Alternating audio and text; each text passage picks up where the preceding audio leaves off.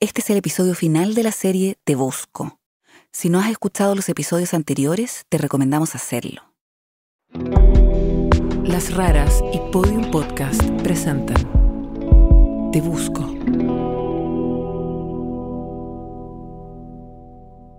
Episodio 8. El oso. Mientras con Martín agarramos nuestros equipos para volver a la oficina del dueño del furgón que me atropelló, me imagino al conductor viéndome en las noticias, leyendo el aviso. Te busco. Me atropellaste. Fue mi culpa. Casi muero. ¿Se imaginará lo importante que es para mí hablar con él? ¿Entenderá que superar mi trauma depende de esto? El dueño nos espera en la puerta.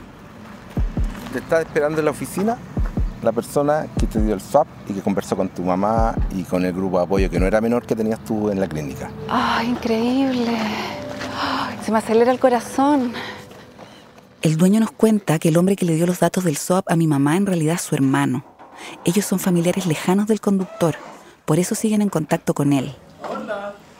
Saludamos al hermano y nos sentamos a conversar. Él nos vio en la tele y le comentó al conductor. Y hace poco lo vi porque normalmente lo veo. Oye, ¿viste la noticia? No, hijo. Y le digo, búscala en, no sé, pues YouTube, no sé en qué usted va a encontrar la noticia. Eh, no sé si lo habrá buscado o no, no tengo mayor certeza de eso. Hablamos por media hora. El hermano me cuenta con detalle su visita a mi familia cuando yo estaba en la UCI. Me importa todo lo que me dice, pero también estoy ansiosa. Aprovecho que el dueño sale de la oficina y le pregunto a su hermano por el conductor. Él es gigante. ¿El nombre de él cuál es? Cristian Gatica. Ya. Cristian Gatica, después de meses de búsqueda. No lo puedo creer. Con Martín cruzamos una mirada, pero disimulamos la emoción. Todavía tenemos que conseguir el contacto. A ver si nos ayuda. Mm, Ya. Yo creo que no tendría problema. Mm. Yo le voy a preguntar. Gracias. Antes de irnos, les agradezco sinceramente al dueño del furgón que me atropelló y a su hermano por haberles dado a mis papás la información del SOAP. Ellos nos dicen que el conductor trabaja muy cerca. Lo van a llamar, le van a preguntar si nos podemos juntar y nos van a avisar. Bueno, tantísimas gracias de nuevo. Seguimos en contacto. Gracias.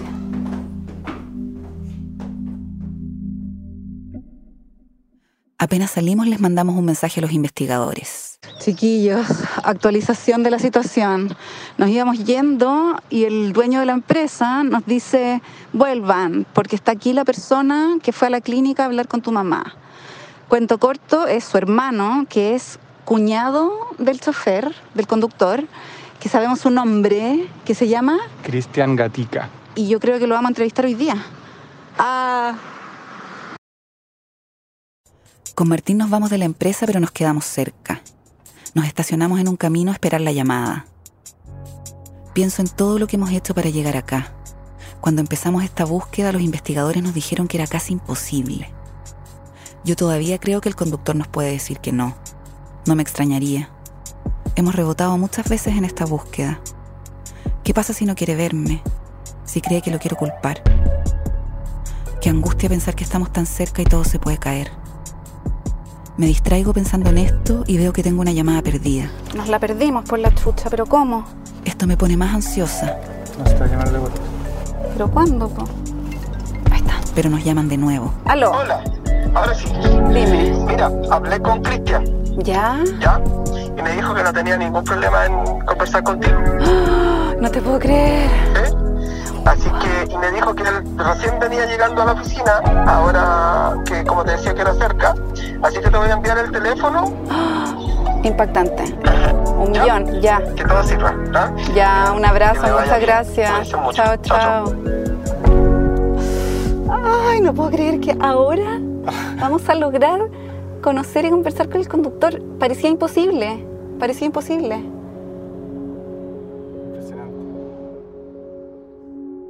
Cuando con Martín salimos en la mañana, nunca pensamos que hoy mismo íbamos a conocer al conductor.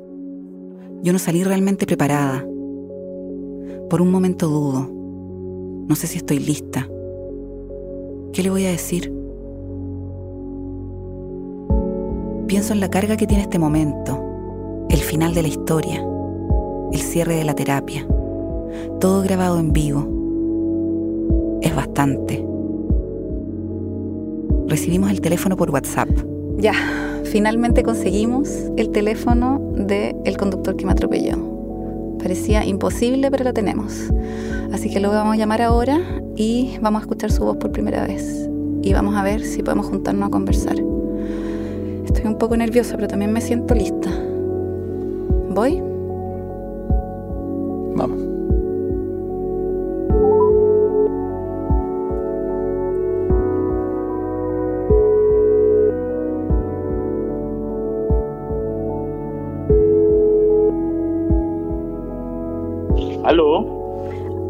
Cristian? ¿Sí con él? Hola, Cristian. Hablas con Catalina May.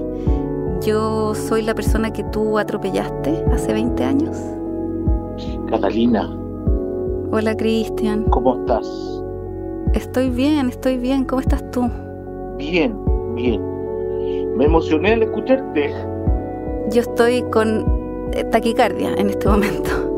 Estoy nerviosa pero contenta de estar hablando contigo. Gracias por contestarme. Mira, ¿a qué se debe esta, esta conversación, este, este reencuentro? Cristian, estoy cerca de, entiendo que cerca del lugar donde tú trabajas. ¿Ya? ¿Existe la posibilidad de que podamos visitarte unos minutos para conversar?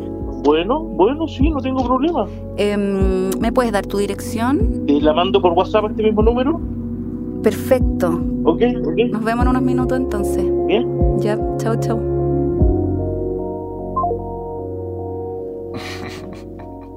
Llegamos. Llegamos. Ay. Tengo el corazón acelerado. El conductor nos manda su dirección. Vamos entonces a hablar con él. Vamos.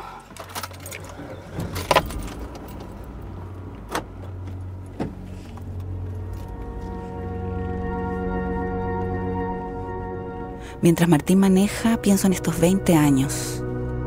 En quién era antes de cruzarme con el conductor y en quién soy ahora. Trato de identificar cómo me ha definido este atropello, cómo me ha cambiado. Después de tanto tiempo no es tan fácil. Estamos llegando a reunirnos finalmente con el conductor que me atropelló. No lo podemos creer. Yo no lo puedo creer, por lo menos. Ojalá que todo salga bien.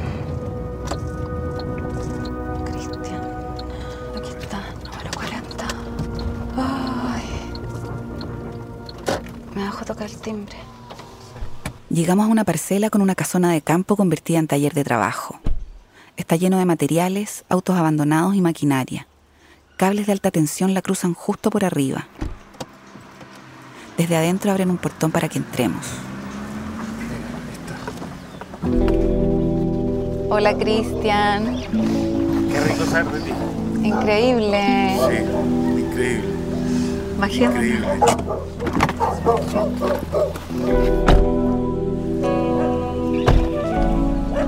Hola, ¿qué tal? Cristian. Martín, Hola, Cristian. No puedo creer que te tenga frente a mí. No sabes cuánto te he buscado. Sí, mira, mira. El conductor que me atropelló es enorme. Tiene el pelo largo y medio canoso tomado en un moño y rapado a los lados. Tiene bigote y barba de chivo. Usa jeans, zapatillas negras y un polerón burdeo. O sea, si tú estás disponible. Sí, yo no tengo ningún problema. Y es importante también, es importante reconocer de que a uno lo busquen por eso. Uno siempre trata de hacer las cosas bien en su vida y que en un momento una cosa que hiciste bien eh, tenga retribución es súper importante. Para mí igual es súper importante.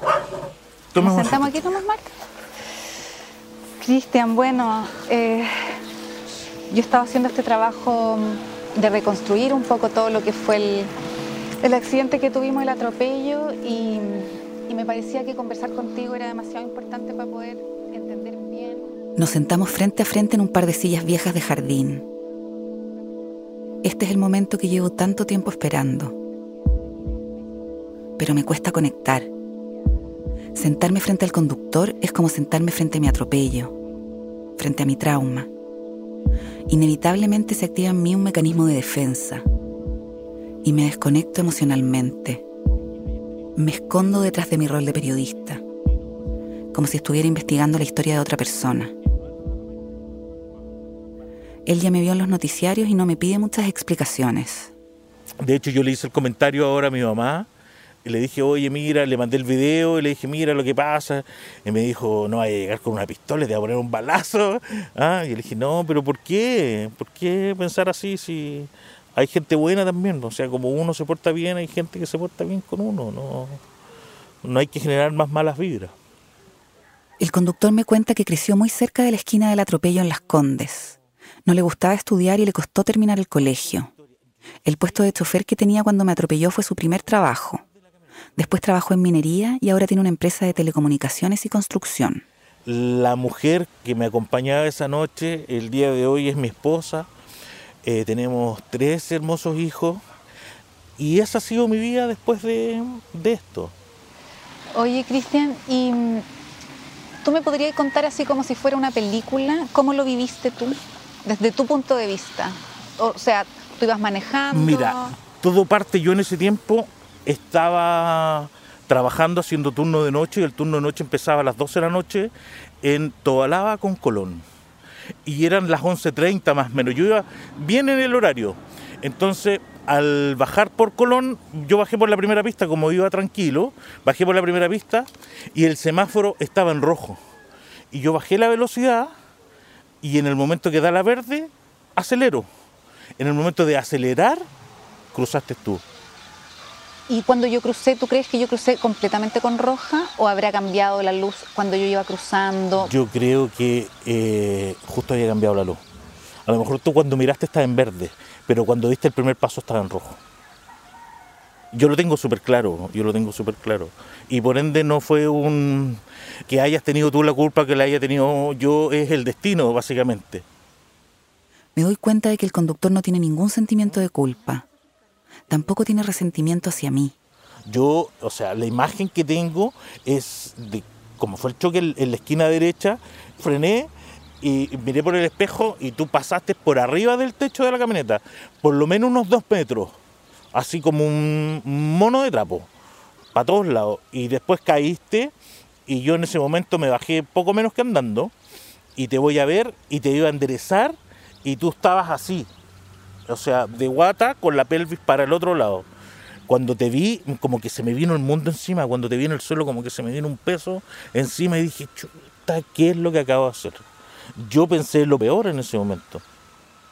El conductor me cuenta que mis zapatillas salieron volando y él las recogió. Y como era la noche de Halloween, el vestido que andabas trayendo, la ropa que andabas trayendo, era como súper eh, llamativo. Y tenías escrito en las piernas, con negro, hoy es la noche de mi muerte, algo así, algo así.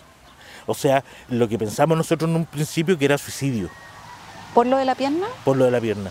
Había sido una broma, o sea, una cosa nada que ver. Ah, mira. Me impresiona el impacto que tuvo el mensaje en mi pierna y entiendo la confusión que creó. También entiendo que algunas personas que me quieren hayan pensado que me traté de suicidar, pero no fue así. Después del atropello nunca volví a estar así de deprimida. Se podría pensar que en ese sentido hasta fue algo bueno, una especie de reseteo mental. Pero el costo ha sido altísimo, por mis lesiones físicas, pero también psíquicas. Ahora lo veo clarísimo. Por el trauma durante años viví desconectada. De mi atropello, pero también de las otras personas. Y de mis propias emociones. Ni muy triste ni muy contenta. Cómodamente insensible. Pero al menos con una sensación de seguridad.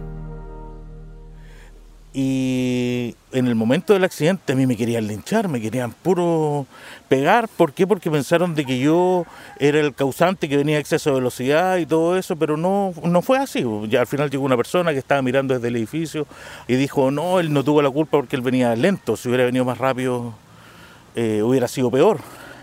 Y de ahí eh, llegó el radio patrulla, en ese tiempo una camioneta, y el carabinero me dice, te voy a dejar arriba de la camioneta mejor para que no te pase nada. Bueno, me llevaron al Salvador y en el momento que estás en urgencia están atendiendo, la chica de, que me hace la prueba de alcohol eh, me dice, ¿tú atropellaste a la niña? Sí, le dije yo, ¿cómo está? Me dijo, está mal, está mal en este momento. Mientras escucho al conductor me doy cuenta de que todavía siento que me está contando una película. Es todo parte de esa desconexión con la que mi mente se acostumbró a protegerme. Bueno, luego, luego de eso eh, te trasladan a ti al- a la clínica alemana y a mí me llevan a la comisaría, detenido hasta que tu estado fuera estable. Me imagino la película. Es buenísima. Dos desconocidos unidos por el azar. Un trabajador y una universitaria. Los dos de la misma edad. Él detenido en una comisaría. Ella al borde de la muerte en un hospital. Solo que ella soy yo. Y, ahí estuve hasta el otro día, como hasta las 10 de la mañana, cuando dicen, ya sabes que la niña fue trasladada a la clínica alemana y eh, su estado es estable eh, y ahora tienes que pagar una fianza.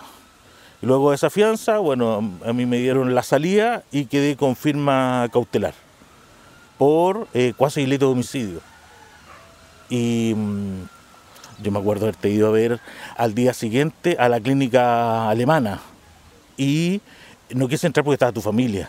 En ese momento a tu familia le estaban pidiendo horas de sangre y yo partí al departamento de sangre, di sangre, pero no quise entrar. Y luego de eso, nada, ya de ahí quedamos en que tú estabas bien, que te habían dado el alta, pero eso fue un tiempo después, no fue poco.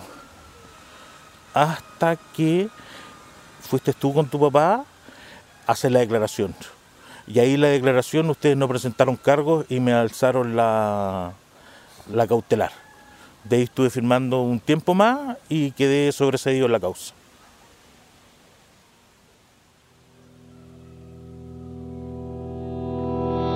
Al final de esta búsqueda descubro que encontrar al conductor no es un antídoto para mi trauma.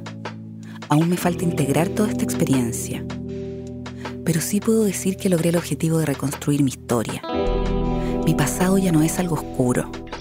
Conozco cuáles fueron los efectos del atropello en mi cuerpo y en mi mente. Y aunque por 20 años traté de borrarlo, ahora entiendo que forma parte de mí. Muchas gracias, Cristian. Gracias por tu disponibilidad a conversar, por tu buena onda, por haber parado esa noche, por haber ido a donar sangre, eso no tenía idea, por haber estado pendiente de mí. Eso, Un de abrazo. nada, de nada. Gracias. No sé si apretarte porque te puedo quebrar.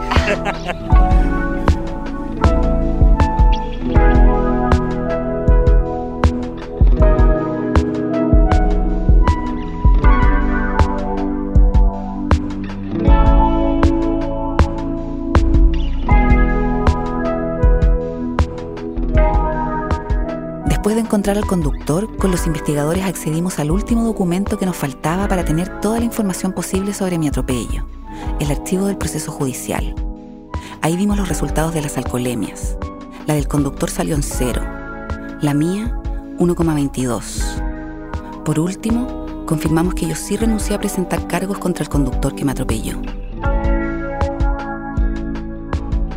Queremos agradecer a todas las personas que nos permitieron contar esta historia. En orden de aparición, José Antonio Riquelme, Nicolás Contreras, Rodrigo Flores, Claudia Castillo, Jimena Trejo, Fernando May, Sebastián Palma, Pablo Álvarez, Jorge Ramírez, Javier Amay, Carlos Cortés, Daniela Cortés, Marcela Trejo, Loreto Lustig, María Luisa Portuondo, Trinidad Piris, Felipe Riquelme, Marcos Gerding, César Reyes, Catalina Sangüesa, María Jesús Tuca, Felipe Luna, María Teresa Zanoli, Jaime Bravo, María José Lira, Rodrigo Ulloa, Iván González, María José Donoso, Omar González, Javier Ortiz, Rodrigo Figueroa, Rodrigo Gillibrand, Luis Santis, Roberto Santis, Cristian Gatica. Le agradecemos también a todas las personas que entrevistamos, pero cuyas voces no aparecieron. Fue muy importante conversar con ustedes. Los archivos usados en los episodios 1 y 6 pertenecen a los noticiarios de Mega, TVN y Televisión. Las raras somos Catalina May en narración, guion y dirección de contenido y Martín Cruz en la dirección de sonido. Los investigadores son los periodistas Pablo Álvarez y Sebastián Palma de Tensa Calma. La música original es de Andrés Nusser. Música adicional de Martín Cruz. Nuestra productora es Javiera May. El arte de la portada es de Soledad Águila. Por Podium Podcast Chile. Producción ejecutiva, Trinidad Piris y Jorge Aspillaga. Arte y dirección audiovisual, Francisca Miles. Por Podium Podcast España. Producción ejecutiva, María Jesús Espinosa de los Monteros, Lourdes Moreno Casalla y Eugenio Viñas.